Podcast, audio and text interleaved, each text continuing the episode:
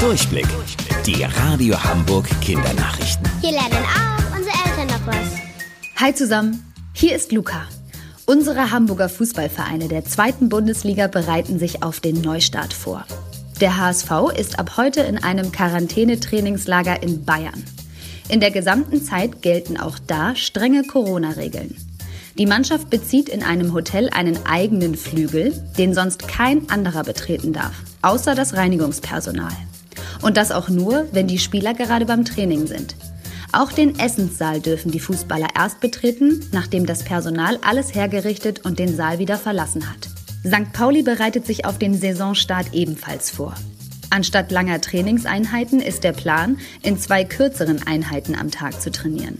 Beide Vereine spielen diesen Sonntag. St. Pauli gegen den 1. FC Nürnberg und der HSV gegen Gräuter Fürth. Die Spiele finden dann ohne Publikum statt.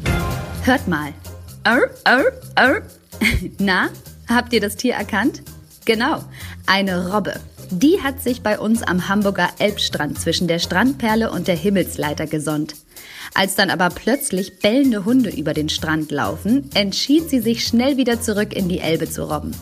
Bilder von dem süßen Tier seht ihr auf unserer Homepage unter radiohamburg.de. Und wusstet ihr eigentlich?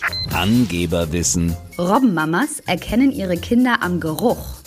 Deshalb ist es ganz wichtig, Robben niemals anzufassen. Denn wenn ein Robbenbaby nach Mensch riecht, kann die Mama es nicht mehr zuordnen. Bis später um 17.30 Uhr. Eure Luca.